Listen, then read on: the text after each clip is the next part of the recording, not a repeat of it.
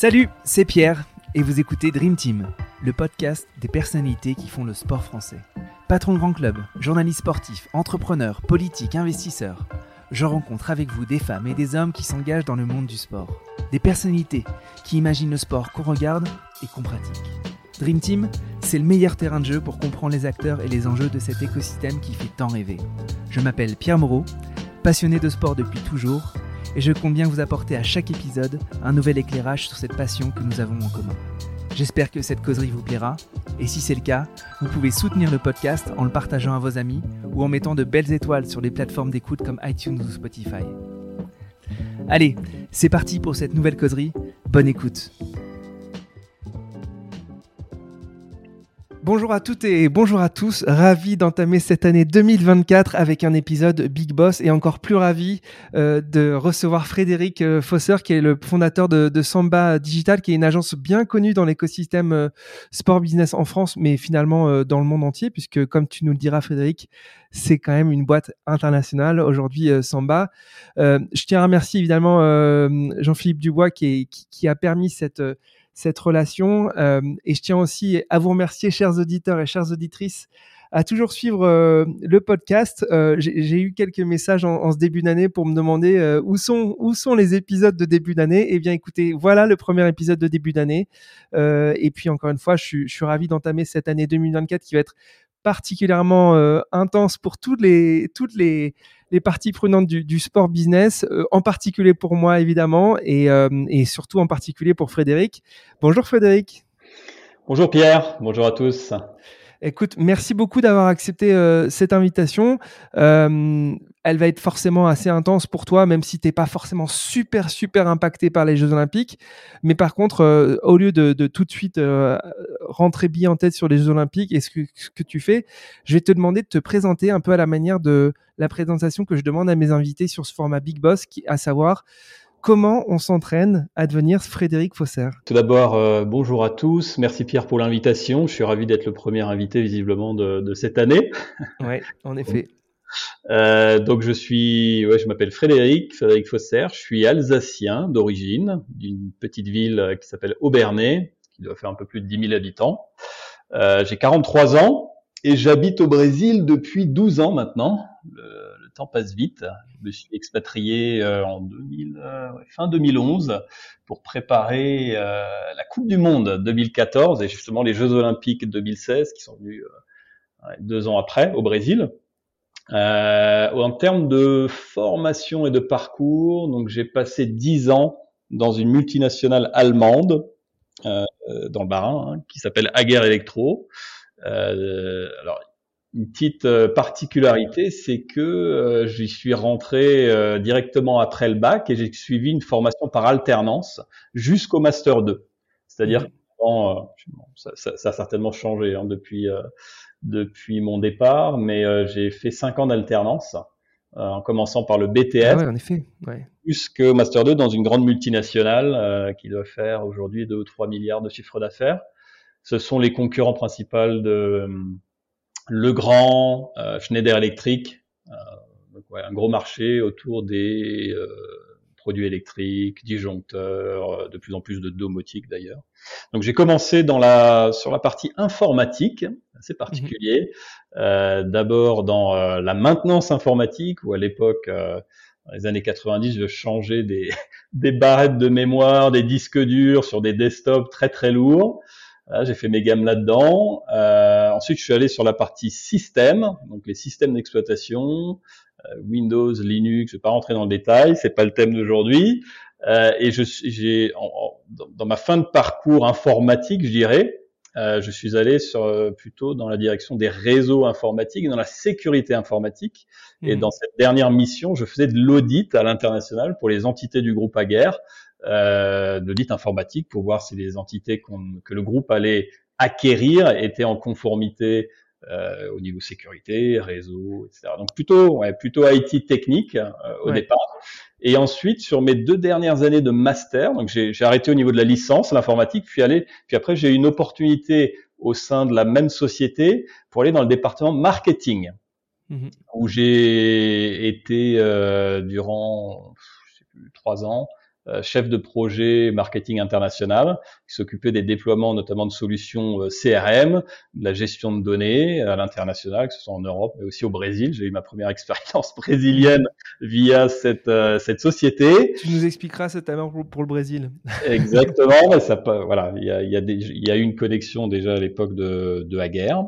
Mais je, je me permets de te couper parce que, parce que hum, finalement, tu t'as dit tout de suite après ton bac, tu as fait 5 ans d'alternance. Donc, tu as tout de suite travaillé, tu n'as pas fait euh, euh, ta licence, ton master, donc tu as eu ton bac en 99.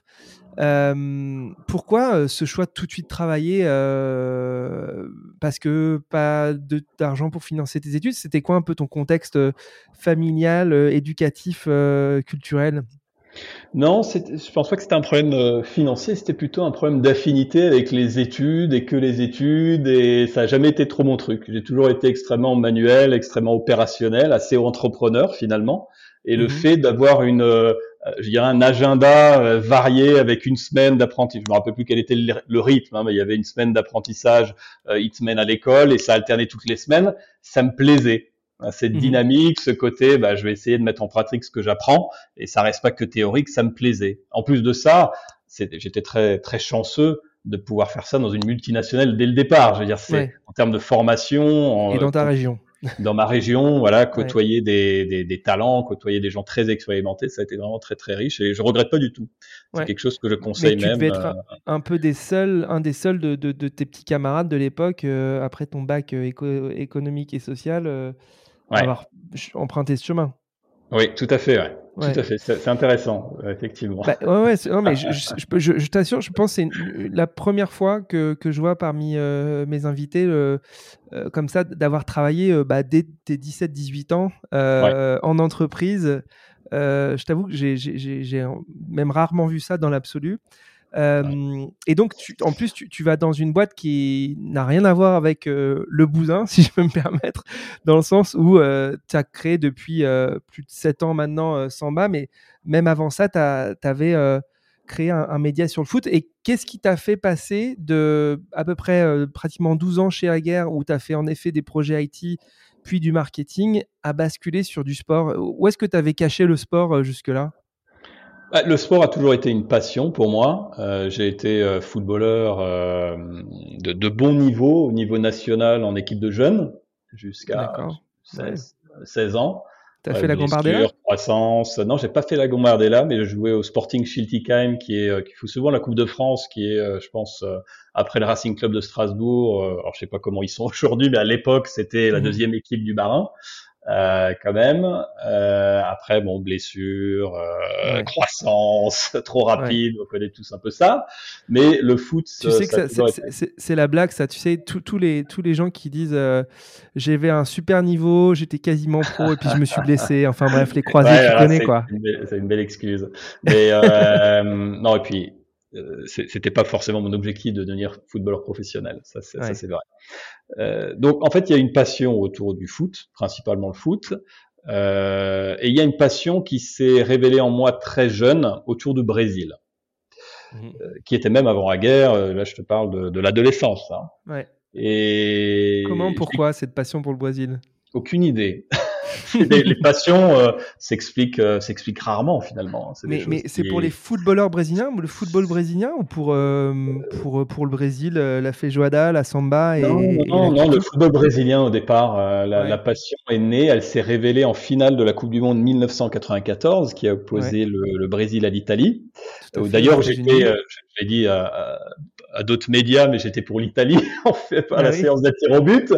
Bah, mais derrière, à l'époque, non? Ouais, ouais, c'est ça, ouais, face à bah Tafarel. Euh, et derrière, ce qui m'a impacté, ce qui m'a touché, probablement euh, émotionnellement, euh, ça a été de voir à la télévision la, la, la célébration des Brésiliens euh, après mmh. la victoire, parce que je pense que, je crois ça faisait 24 ans qu'ils n'avaient pas gagné la Coupe du Monde depuis la Coupe du Monde 70, l'époque mhm. de Pelé. Et de Pelé pour eux, c'était euh, voilà, c'était quelque chose d'extraordinaire. Et les, je me rappelle qu'à la télévision, ça passait pas en boucle, mais euh, j'avais vu plusieurs euh, plusieurs images. Ça m'a touché. Romario, Bebeto, voilà. Rai, tout ça. Hein exactement, ouais, exactement. C'était pas forcément l'équipe la plus séduisante qui existe, mais c'est plutôt le, la passion mhm. des Brésiliens et la culture foot des Brésiliens qui m'a interrogé. Et j'ai voulu en savoir plus. Et en fait, de ça, c'est développer une passion. Et ce qui est intéressant, c'est qu'à l'époque, l'accès à l'information, là je te parle des années 90, euh, l'internet est venu euh, pour moi en tout cas euh, fin des années 90 avec un accès téléphone qui faisait beaucoup de bruit à la maison et très lent, ça mhm. s'appelait AOL je crois à l'époque. donc l'accès à l'information n'était pas immédiate, elle était très compliquée, elle était chère. Et je me rappelle que le premier contact que j'ai établi avec le Brésil, c'était via un correspondant brésilien que j'ai trouvé euh, sur le magazine 11 mondial que j'achetais à l'époque. Il y avait une, une, rubrique correspondant à la, à la fin de, de, de chaque édition, euh, de chaque mmh. parution. Et rarement il y avait des Brésiliens. Et je suis tombé sur un Brésilien. J'écrivais des lettres. Et je parlais pas portugais encore, je parlais un petit peu espagnol, mélange d'espagnol, d'anglais, de français. Hein, J'écrivais et je lui demandais en retour, ben, envoie-moi s'il te plaît sur papier les compositions d'équipe du championnat brésilien, parce que j'avais pas accès à ça. Et j'en avais besoin pour commencer à développer mon blog. Tu vois euh, Donc il m'a envoyé ça. Après c'est venu, euh, il y a des maillots qui ont été envoyés, donc j'étais super content. Euh, et j'ai commencé à créer un, un blog. Hein, c'est vraiment un truc de, de passionné qui s'appelait Samba Foot déjà à l'époque, qui est devenu sambafoot.com. Donc c'est ça le commencement. Euh, tout a commencé avec un événement sportif mondial euh, qui a suscité une vocation, une passion. Euh, donc je reviens sur mes Jeux Olympiques de Paris 2024. J'espère que ça va susciter plein de passion et de vocation derrière. mais, mais poursuivons en effet sur. Mais du coup, derrière ce blog, c'était juste le petit passionné de football brésilien où il y avait une intention de dire bon bah c'est peut-être un environnement dans, un environnement pardon dans lequel j'ai envie de travailler et de faire ma vie professionnelle? Il n'y avait pas encore au départ, si tu veux, cette, euh, cet objectif d'en faire ma vie euh, professionnelle, parce que tout était très nouveau, ce, ce, contact avec le Brésil, un pays que je ne connaissais pas. À l'époque, je n'étais jamais allé là-bas. Euh, tout était, euh, l'internet venait pour moi, en tout cas, de, de tu vois, d'apparaître, de surgir dans mon foyer. Donc, je l'utilisais, on savait pas trop qu'est-ce qui allait se passer. Est-ce que c'était une bulle? Est-ce que ça, est-ce que ça allait continuer ou pas? Il n'y avait pas les, les certitudes qu'on qu'on a aujourd'hui et qu'on a pu avoir. Euh, donc c'était surtout une démarche passionnée, mais en fait, au fur et à mesure, vu que j'avais accès à des informations privilégiées que peu avaient accès, en tout cas en France, mmh. j'ai commencé à créer une zone d'expertise. Mhm. C'est-à-dire que les gens se connectaient sur le site d'autres passionnés pour avoir euh, de l'info, euh, tu vois, euh, venant du Brésil.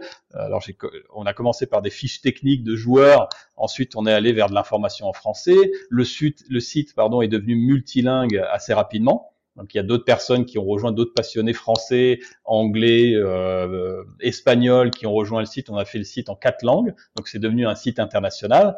Et euh, quelques années plus tard, lors d'événements comme la Coupe du Monde, je me rappelle avoir, avoir euh, couvert euh, en Allemagne la Coupe du Monde 2006 ouais, 2006. Mhm. Euh, on accédait euh, même aux entraînements de Ronaldo, Ronaldinho, bord terrain, parce que Samba Foot avait déjà gagné en notoriété. Mhm. Euh, on avait dépassé le million de, on dépassait le million de visiteurs par mois, ce qui était énorme à l'époque en 2006, tu vois. Ouais. Donc, c'est là où les choses ont commencé à, à changer. Ouais. Et, et, et ouais, bah on, va, on va vraiment creuser sur ce moment de bascule. Euh, donc, comme tu disais, tu as commencé à travailler euh, dès les années 2000, début d'année 2000. 2006, tu commences le blog ou le blog était déjà un petit peu lancé un peu avant? Non, le blog a été lancé à la fin des, années 90. En ah, d'accord. Très amateur. ok, excuse-moi. mais par contre, ça commence à bien prendre à partir de quand? Je dirais entre deux, après la Coupe du Monde 2002, là, on a décidé, on avait décidé d'internationaliser les sites à, partir de la Coupe du Monde 2002. D'ailleurs, que le Brésil a gagné. Euh, rappelle-toi. Euh, donc là, ça a donné aussi un effet de, de projecteur et ça crée un levier en termes d'audience, en termes d'intérêt. Et entre 2002 et, et 2006, le, les, ouais, vraiment, on a accéléré et euh, le site s'est beaucoup développé. Mais, mais toi, tu, tu restes chez Aguerre euh, jusqu'en novembre 2011. Donc, à partir de, de, quand tu te dis c'est ce site ou cette aventure qui va être ma vie professionnelle? Qu'est-ce qui a été le, déclencheur? Ben, C'est à partir du moment où euh, on a décidé de faire euh, de, de, ce site ou de ce média, on va appeler ça un média parce que ça va atteindre la taille d'un média spécialisé, on a décidé d'en faire une entreprise. Mmh. Pourquoi? Parce que j'avais bon, mon épouse est brésilienne. Euh, mes deux fils sont brésiliens aussi, donc j'avais un, mmh. aussi l'objectif de vivre au Brésil. Rappelle-toi, ouais, j'ai décrit la passion au départ, je connaissais pas le pays, donc c'était voilà l'objectif aussi d'y vivre, hein, de connaître une expérience sur place. Et il y a eu le finalement l'alignement des planètes, où d'un côté j'étais un peu aussi après une dizaine d'années chez Aguerre, un peu en fin de course.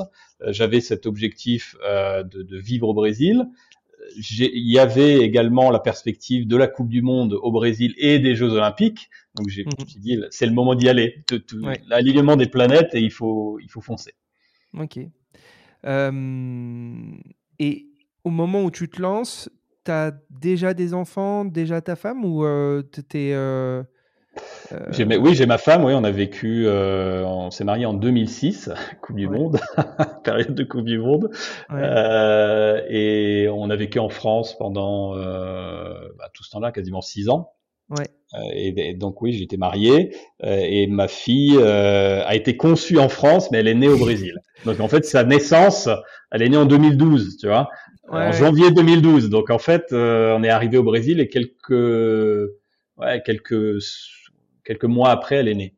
Ouais. Mais, mais du coup, ce, ce grand saut vers, euh, vers le Brésil, qui certes était un pays que tu, que, tu connaissais beaucoup par ton cœur, euh, euh, le fait de s'installer et de se dire que tu allais développer donc Samba Foot là-bas, tu t'es jamais dit que ça pouvait être un risque pour, pour le développement ton développement professionnel C'est toujours été euh, on va suivre ma passion et, et, forcément qu'on va adapter le projet professionnel? Ouais, ouais, c'était, je pense que c'était, je me suis jamais trop, euh, tu vois, trop euh, pris la tête avec ça. On a décidé de, de, déménager, de changer complètement de vie en, en, un mois. On a, venu, on a vendu tout, notre maison, une maison mmh. dans le Barin, toute la partie, enfin, ça s'est fait très, très rapidement, mais très facilement aussi. Je me suis pas posé la question. Euh, il fallait plus la poser la question parce que sinon ça aurait été euh, ça aurait été grave pour le, en tout cas pour mes convictions et pour le projet. Donc non, ça s'est fait extrêmement, même si ça fait ça s'est fait un petit peu dans, dans le stress et la précipitation. Euh, ça s'est fait euh, avec beaucoup de je dirais de joie, tu vois, de patience. Euh, j'ai construit quelque chose au fur et à mesure. On va en parler tout à l'heure, qui ensuite ouais permis à Samba Digital de, de, naître. De naître Ouais. Et donc 2000, 2012, tu as, ta fille qui naît. 2012, euh, euh, Samba Foot, c'est euh, du coup ton, ton principal centre de revenus, si, si on, revient sur des aspects purement business. c'est quelque chose qui te permet de vivre C'est combien de personnes C'est quoi les, les grands agrégats business de, Samba Foot euh, au cours de ces années, avant la création de Samba Digital, qui est du coup une agence euh, pure et dure? Bah, Samba Foot, c'est euh, un noyau dur à l'époque de 2-3 personnes vivant en Europe principalement, qui, m'ont accompagné depuis l'époque quasiment du, blog. Hein. Mmh avec l'internationalisation que je disais du site, etc. Donc il y a un noyau dur de, de personnes qui, depuis le départ, étaient dans le projet. Et derrière, c'est c'est surtout du, de la rédaction. Hein. C'est, mmh. des journalistes, c'est du freelance, c'est, un écosystème de spécialistes euh, au Brésil, euh, aux États-Unis, euh, en Europe pour créer chaque jour du contenu, des, des, des articles, des interviews. Il y a un point que j'ai pas évoqué, mais qui, qui, est aussi important dans l'augmentation de la, visibilité, de la notoriété de Samba Foot. C'est on a créé en 2008 un, un trophée Mhm. Euh, qui s'appelle le Samba d'or, qui existe toujours euh, d'ailleurs, euh, où je l'ai organisé pendant dix ans. Et ce trophée, l'objectif, c'était de récompenser le meilleur joueur brésilien en Europe. Mhm. Donc on avait créé euh, toute une procédure de vote. Si je me rappelle bien, il y avait euh, un, un, un, groupe de votants, un panel de votants, euh, les internautes, un autre des anciens joueurs brésiliens. Donc là, on avait, je me rappelle, on avait des super noms style euh, Jairzinho, tu vois, des champions du monde des années 70, Tafarel, on en a parlé tout à l'heure, des, top noms. Euh, et un autre euh, groupe qui était des journalistes. Et ça, c'était intéressant parce qu'on avait 11 journalistes, on avait 11 anciens joueurs, 11 journalistes et potentiellement des centaines de milliers d'internautes qui votaient chaque chaque année. Et ce mhm. qui était ce qui était intéressant, c'est que on, on, dévoilait une, une liste de 30 joueurs et on informait les clubs, donc c'est que des clubs européens, parce que voilà, c'était des, des, joueurs brésiliens en Europe, on les informait c'est intéressant parce que ça va t'expliquer aussi un petit peu, ça va expliquer pourquoi on a eu les contacts aussi avec le PSG, avec certains clubs. C'est venu de là. c'est venu de là parce que euh, ils trouvaient ça euh, super comme, comme, initiative en 2008. Ça leur permettait aussi de d'engager et d'activer leur propre communauté, même internationale. Parce qu'un joueur brésilien, euh, voilà, ça, ça, intéresse aussi. Euh, euh, ça, ça n'intéresse pas que les, les communautés francophones. Euh, et derrière, une, qu'est-ce qui se passait? C'est que le club, on va prendre le PSG, accepter de le relayer euh, sur leur site et sur leurs réseaux sociaux. Et qu'est-ce qui se passe derrière? Les médias français relayaient aussi. Mmh. Donc ça fait un effet de boule de neige. On été repris par le Parisien, par euh, l'équipe, par euh, je sais pas RMC, euh, tous les gros, juste parce que le PSG euh, avait créé une sorte, l'avait légitimé, tu vois, et pas seulement le PSG. On était repris par mmh. le Barça, par Manchester United, par l'Inter de Milan, tous les 80% des clubs euh, impliqués relayés. Ouais. ça a créé beaucoup d'audience, beaucoup de notoriété. Et ce qui est top à la fin, c'est que euh, on remettait un trophée, un véritable trophée, euh, au vainqueur. Donc moi j'ai pu euh, rencontrer personnellement, côtoyer des joueurs comme Kaka, Thiago Silva, Neymar, euh, les plus grands joueurs brésiliens. Et ça, ça aussi, le fait de, de dire bah, c'est réel, tiens, il y a Samba qui euh, s'associe entre guillemets euh, directement à l'image d'un grand joueur, ça a beaucoup beaucoup aidé euh, à la réputation du site et puis à la croissance de, de, de, de ce média. Super, superbe histoire.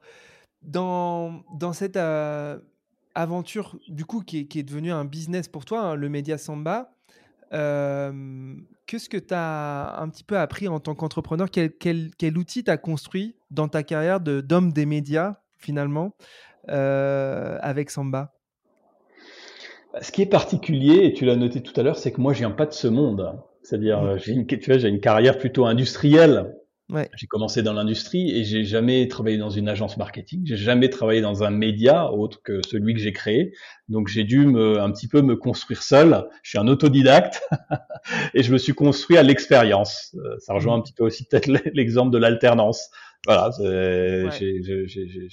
j'ai toujours bootstrappé les, les, boîtes que quelque part que j'ai créées. On n'avait pas levé d'argent, euh, on travaillait avec euh, nos propres moyens et, et donc euh, j'ai appris, ouais, j'ai appris les choses euh, sur le tas. La difficulté euh, qu'on a eue, on va parler un petit peu des résultats business aussi de cette expérience euh, Samba Foot, c'était que on avait, et ça je l'avais pas forcément bien anticipé, tu vois, dans le dans le business model long terme, on avait une audience certes qui était très importante, mais qui était très segmentée.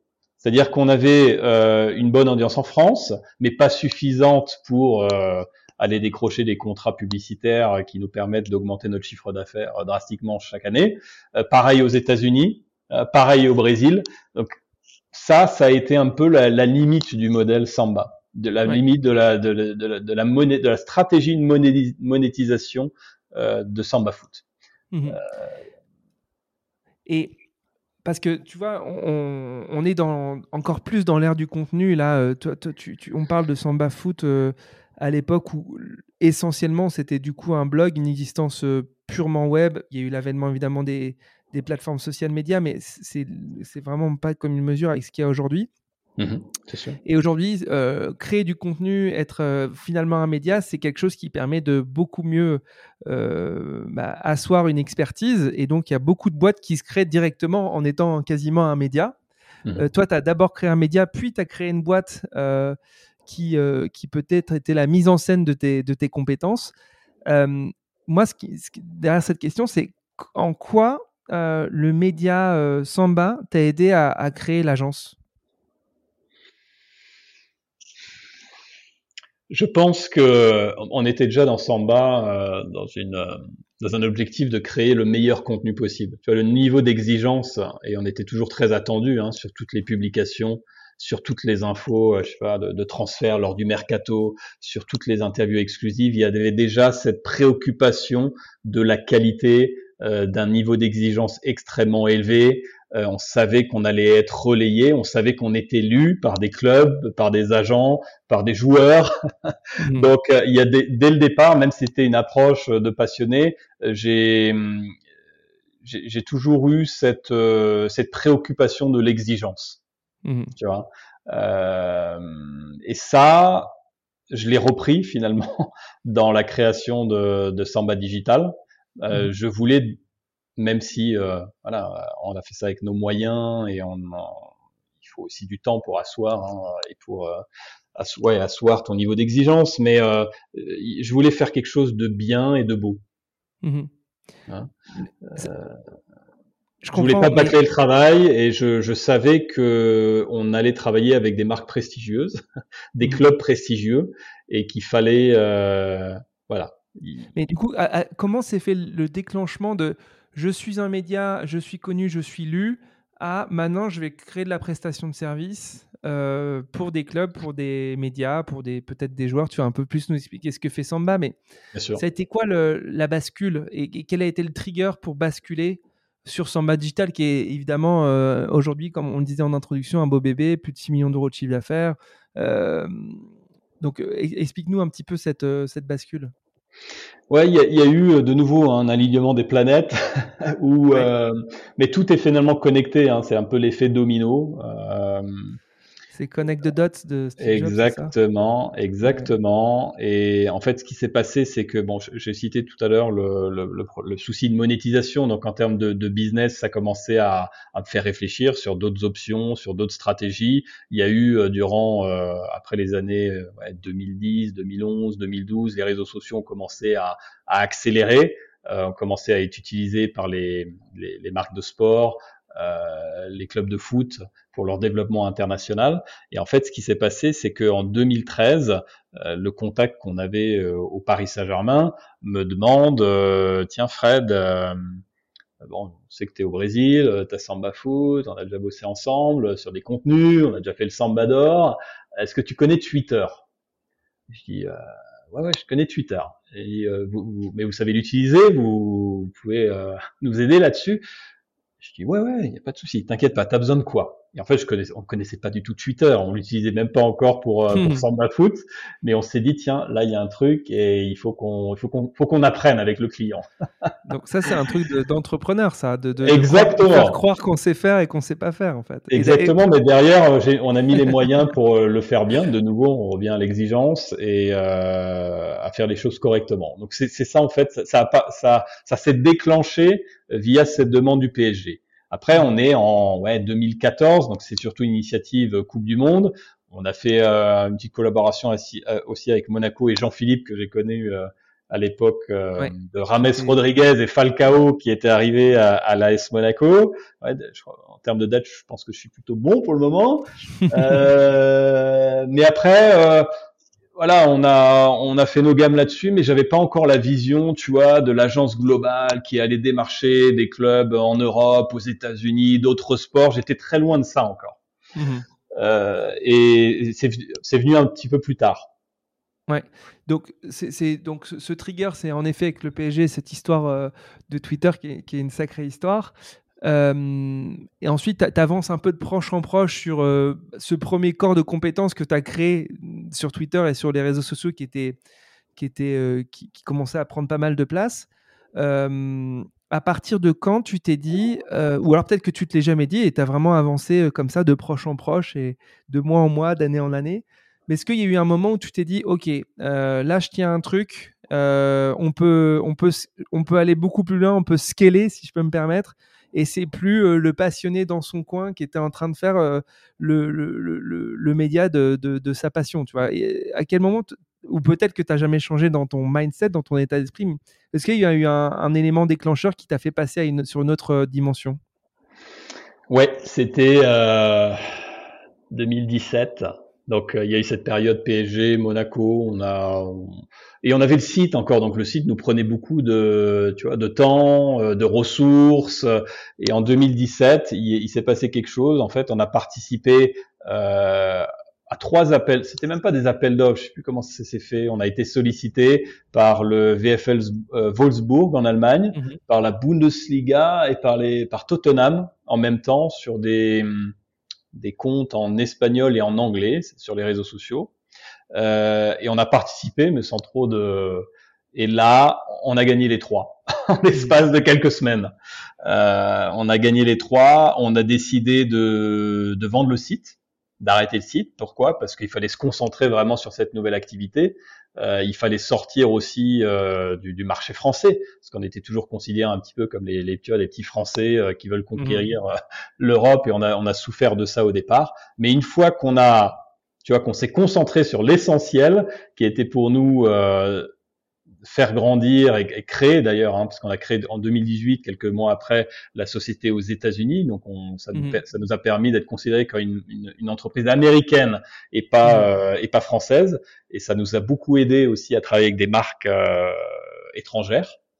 Mhm. Euh, et les États-Unis euh, ont toujours été une référence dans l'internationalisation de marques. Hein. C'est eux qui ont finalement commencé. Donc on a, voilà, on, on est, on, on s'est un peu, euh, on s'est concentré sur euh, les éléments euh, de les éléments tu vois stratégiques de notre futur succès.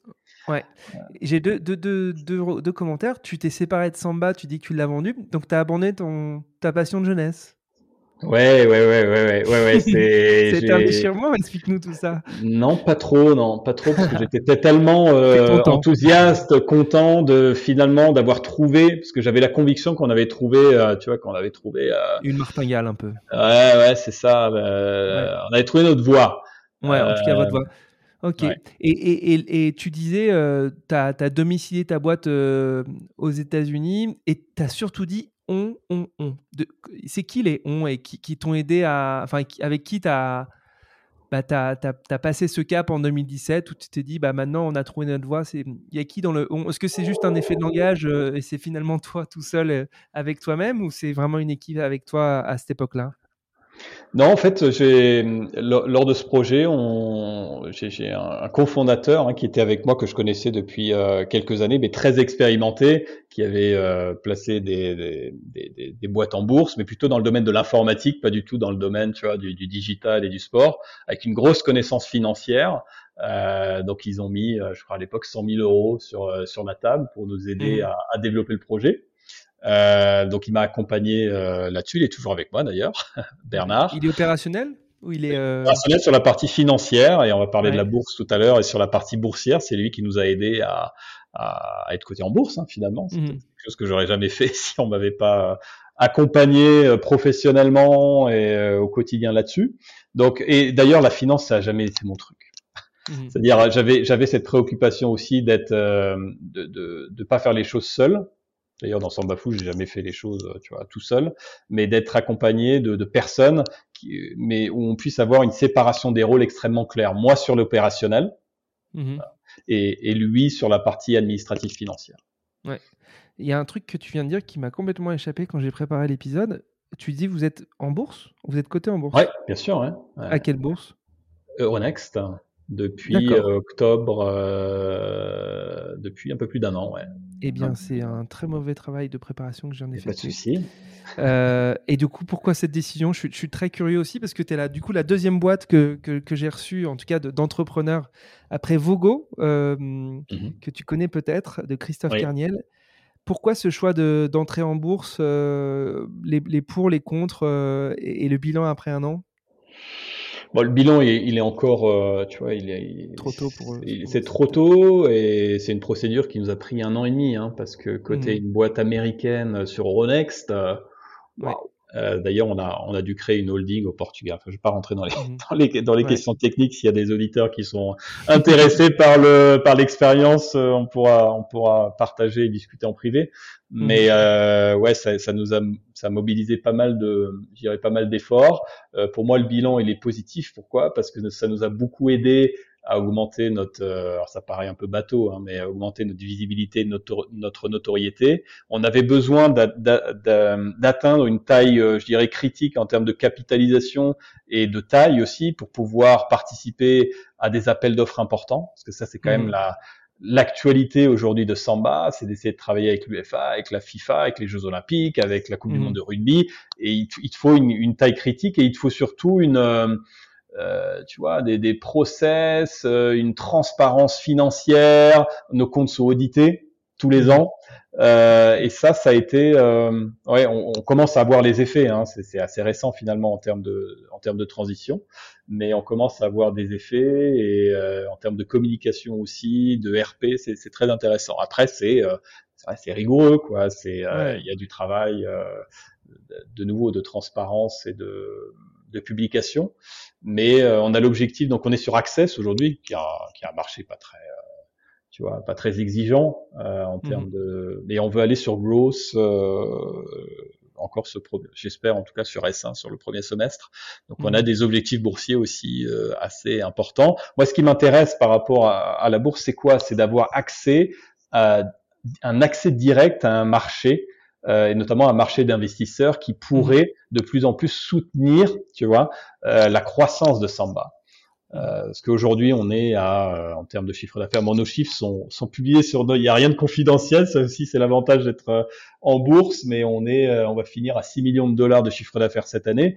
On mmh. vise les 10 euh, fin d'année en 2024, mais on est mmh. surtout un plan à 50 millions à horizon 2030. Et un plan à 50 millions, bah, ça va passer par une stratégie d'acquisition externe. Euh, et là, je pense que être en bourse aujourd'hui, ça va nous permettre, tu vois, d'aborder ce, ce ça nous permet déjà d'aborder ce projet avec beaucoup plus de sérénité. Et pourquoi tu as envie d'avoir une boîte qui fait 30, 50 millions d'euros de chiffre d'affaires dans, quelques années? Qu'est-ce qui te drive à faire un truc gros comme ça euh, Sachant qu'on ne l'a pas encore dit, mais il y a une autre spécificité chez Samba, c'est que tu vis au Brésil, mais tu vis pas à Rio ou à Sao Paulo. Tu vis un peu dans la campagne brésilienne, si je ne m'abuse. Euh, tu as un groupe qui est très, très, très euh, décentralisé dans le sens où euh, tu as plein de collaborateurs partout dans le monde et il y a plutôt une culture du télétravail déjà très importante dès, les, dès, les, dès le début de Samba Digital. Oui.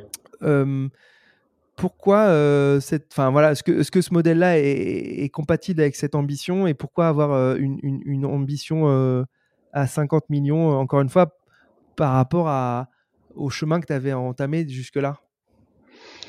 Bah, par rapport à la ville, donc j'habite dans une ville qui s'appelle Uberlandia, qui est une ville qui, fait quand même quasiment un million d'habitants. Ah pardon, excuse-moi. Euh, ouais, non, c'est pas pas très connu, mais euh, et qui est assez proche de Sao Paulo. Ma famille brésilienne vient d'ici, donc c'était très confortable aussi pour nous. Et ça m'a beaucoup aidé d'ailleurs dans cette phase d'entrepreneur d'avoir ce soutien familial, de de pouvoir vraiment euh, me dédier au, développement de, de Samba. Mmh euh, sans me préoccuper euh, trop d'autres choses. On a une grande famille ici. Euh, par rapport à ta, à ta question de l'ambition, bah après c'est, tu vois que ma, ma, ma, mentalité en termes d'entrepreneur, c'est euh, ça a toujours été de devenir le leader de quelque chose. Quand j'avais Samba Foot, j'ai créé un leader du football brésilien sur l'internet. D'abord en France, ensuite à l'international. Ça, ça m'a toujours drivé. Euh, je, je, veux créer euh, la meilleure version de, de ce qui de ce que euh, j'entreprends ou de ce que j'imagine. Mmh. Euh, et on sait qu'en plus de ça, on a la chance aujourd'hui de travailler avec une, une, centaine de clients. On travaille avec le plus beau club au monde, euh, avec les plus belles fédérations, les plus belles marques. Euh, on, on, est disponible en 50 langues. On crée du contenu en 50 langues. Euh, mmh. on gère, on gère tous les jours plus de 500 millions de fans internationaux pour nos clients. On a 200 personnes qui travaillent avec nous entre consultants, freelance, euh, euh, associés. Donc la, la, structure, la base, elle est créée. Maintenant, on a, euh, voilà, on a un plan stratégique où il va falloir effectivement mener à bien des projets, recruter des talents, de plus en plus de talents, parce qu'on a de plus en plus de moyens, parce qu'on a aussi un setup qui est qui est adapté. On est en bourse, tu vois, on est attendu aussi. Et je me dis, euh, bah, je dirais pas qu'on a tout ce qu'il faut, mais euh, en tout cas, les, la fondation est, est, prête. Maintenant, il va falloir euh, voilà, qu'on se développe, un, un, rythme assez soutenu, mais je pense mmh. qu'on est prêt. Je pense qu'on est prêt. Euh, le monde de l'agence euh, de, de, de, de, stratégie marketing digital, c'est un monde relativement concurrentiel. Euh, je suppose que tu as vu aussi euh, arriver beaucoup, beaucoup de, petits concurrents, de petites agences qui sont positionnées sur tes, sur tes plates-bandes. et tu parlais tout à l'heure de, finalement de consolidation et de peut-être de, croissance externe. Oui. Euh, sur quelle typologie de, de, boîte tu, vois, tu te vois grossir de manière comme ça externe? Est-ce que tu es plutôt sur aller acquérir des, des, des lookalikes d'agences Samba qui ont du coup des portefeuilles de clients que tu n'as pas encore, ou des compétences métiers, ou des, des technos C'est quoi un peu ton, ta vision sur ça? C'est une bonne question. Aujourd'hui, on est. Il y a d'abord la démarche internationale. C'est-à-dire que ça peut être tout à fait cohérent pour nous d'acquérir des, des, quand je pense quand je parle d'acquisition d'agences, là on parle, on parle pas des agences plus grosses que nous, des agences de même taille que Samba. Là on parle des petites boutiques, un million de chiffres d'affaires. Ça, ça semble correspondre à ce qu'on pourrait rechercher. Mmh. Euh, donc il y a d'abord la, la, la, présence internationale qui peut être, euh, voilà, on est de plus en plus intéressé par le, le Middle East et je sais pas si tu as si tu as vu l'info. Vous ouvriez un bureau en Arabie Saoudite. Ouais, via un partenaire euh, sur place. Donc le, le, Middle East et l'Arabie Saoudite est un marché qui nous intéresse euh, beaucoup. Euh, L'Asie est un marché où on a de plus en plus de demandes, mais on n'a pas encore trouvé l'organisation et la structure qui, qui, qui puisse répondre. donc ça, ça c'est le premier point. Ensuite, il y a la partie, une partie plus expertise et techno. nous, on a dès le départ, ça, ça vient peut-être aussi de, mon, de, mon, de ma formation informatique, mais euh, on a créé des plateformes pour soutenir des, des plateformes propres hein, pour soutenir la croissance de Samba. Donc, on a une mhm. plateforme qui s'appelle Sport Translate, qui est une plateforme de, de, traduction dans le sport, qui peut gérer plusieurs types de, de médias et de formats, que ce soit le voice-over, que ce soit la, la, le sous-titrage et tout ça en 50 langues avec des process euh, super bien ficelés et des temps de, de réponse très, tu vois, euh, très compétitifs et des prix aussi très compétitifs. Euh, on est, euh, on a une autre plateforme qui s'appelle Talent Easy, qui est une mhm. plateforme qui nous permet aujourd'hui de centraliser nos 3000 talents, parce qu'on a une base euh, composée de 3000 consultants, freelance, tous donc internationaux, tous spécialisés dans le sport et dans le digital. Un peu le Malte du sport, ouais. Ouais, c'est ça, mais Ou le Fiverr du sport, ouais. On le, on le, on le propose pas à nos clients aujourd'hui. C'est de l'utilisation euh, interne à Samba. Et derrière, on a tout aussi, on a aussi une, un module de gestion de projet sport digital qu'on développe. Donc on, crée nos propres process. Euh, Donc, tu as, productivisé un peu ton agence. Oui, c'est ça. Ouais, tout à fait. Et là, on est de plus en plus sur l'IA, c'est-à-dire on, on, a travaillé sur, euh, et d'ailleurs, on, on, va beaucoup avancer là cette année sur euh, avec Orange sur un, un, un prototype de création euh, comment t'appelles ça euh, d'objets graphiques euh, ouais d'éléments graphiques de visuels euh, autour du sport mais avec via l'IA avec des temps de, de, réponse super super performants de temps de publication de l'intelligence derrière. Donc on voilà on, on, est une petite agence mais on est déjà extrêmement je reviens à ta question si à un moment donné on identifie une boîte qui peut nous apporter aussi une expérience, euh, que ce soit euh, process, euh, data, techno, mhm. ça peut nous intéresser. Ouais. Aujourd'hui, du coup, ton, ton, rôle, il est un rôle qui prépare le, Samba dans 5 ans. Donc, tu t'intéresses aux boîtes peut-être que tu peux racheter, aux, marchés sur lesquels te, te, développer. Quel est, quel est ton rôle au, sein de l'agence? Tu disais tout à l'heure, euh, on va pas trop aborder les éléments purement techniques. En, en, off, tu me disais, mais euh, est-ce que tu pourrais nous, nous expliquer ce que c'est le rôle d'un CEO d'agence euh, qui, qui, se développe bien et du coup qui compte euh, d'ailleurs, moi j'ai lu 100 collaborateurs, vous êtes, vous êtes combien aujourd'hui? Ouais, on doit être proche de 150 aujourd'hui entre les, ouais. avec les nouveaux projets. Euh, alors mon rôle, mon rôle aujourd'hui, déjà c'est important de peut-être que j'explique. Euh, tu m'as demandé aussi d'être extrêmement euh, transparent et de donner un maximum d'informations, donc je vais le faire. on est vu que notre marché est assez énorme, on parle de euh, marché international, euh, on avait une problématique de euh, comment j'appelle une, problématique commerciale, c'est-à-dire qu'il fallait qu'on crée beaucoup plus de proximité avec nos commerciales, hein, commercialement, avec nos, nos, clients et nos prospects. Donc, on a décidé de segmenter l'agent, segmenter l'agence, pardon, en territoires, territoires commerciaux. Donc, aujourd'hui, on est organisé en trois territoires un territoire euh, Amérique qui gère les États-Unis et euh, l'Amérique latine, un territoire Europe géré par nos collègues euh, en Angleterre et un territoire France. Pourquoi? Parce que voilà, des clients historiques et beaucoup de Mhm. clients et des gros contrats sur la France, plus euh, moi et Jean-Philippe français. Euh, donc géré par Jean-Philippe, France, Afrique et les territoires euh, style Belgique, euh, Suisse euh, et autres qui, qui sont franco- qui sont francophones, pardon. Mhm. Donc ça c'est l'organisation. Euh, on, on lance là en, en ce, ce premier trimestre un nouveau territoire qui est le territoire euh, Middle East, qui en fait sera le territoire saoudien, parce que Mhm. c'est là où on va concentrer nos efforts et c'est là où on va avoir une, euh, voilà, une petite équipe sur place via notre partenariat.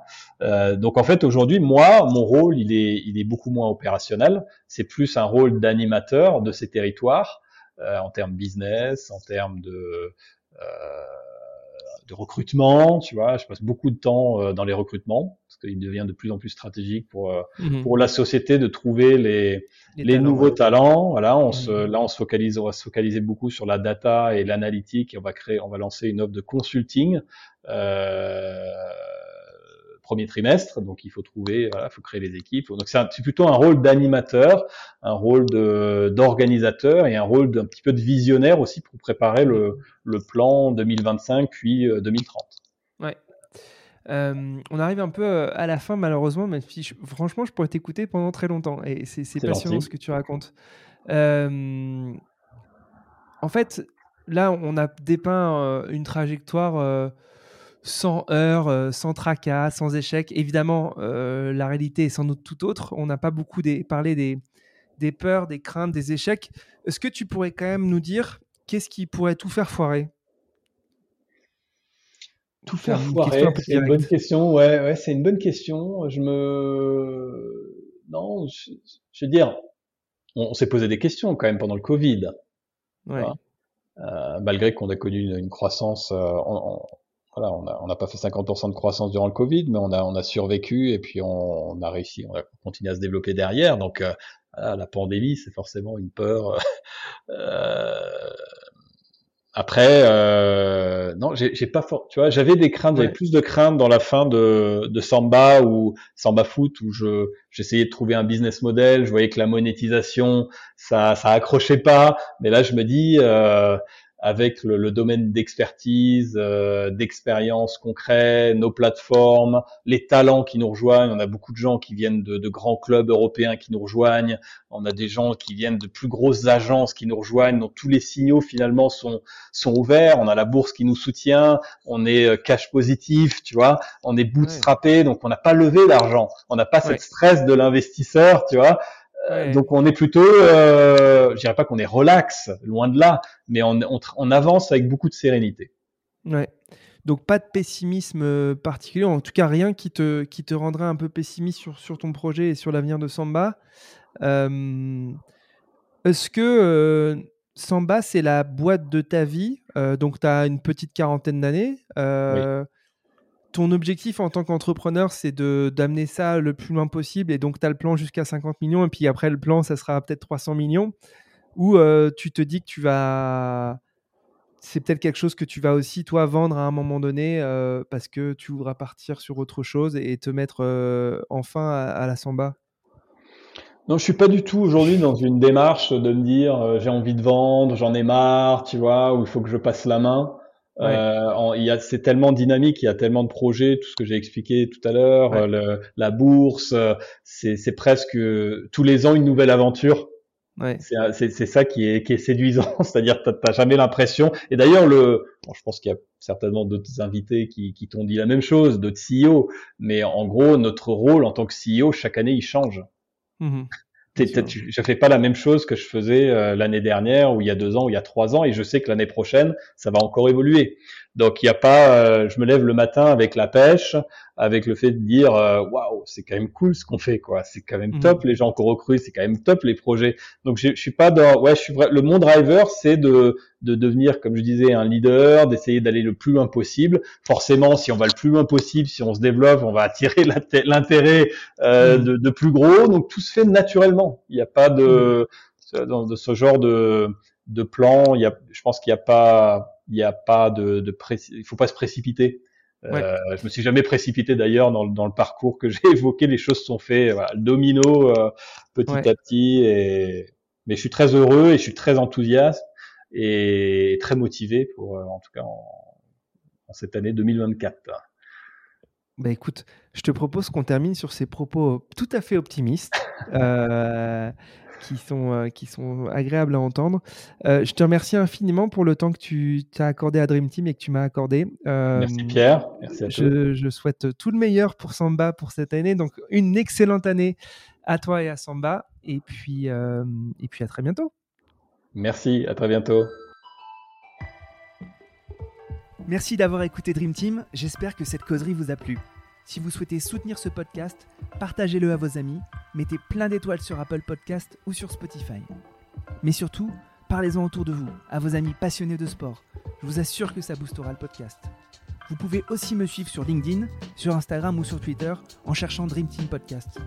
N'hésitez surtout pas à m'envoyer vos commentaires, à partager les épisodes en me taguant et bien sûr à me suggérer des invités. Pour amener le podcast le plus loin possible, j'ai besoin de vous. Encore merci pour votre écoute. On se donne rendez-vous à la prochaine causerie.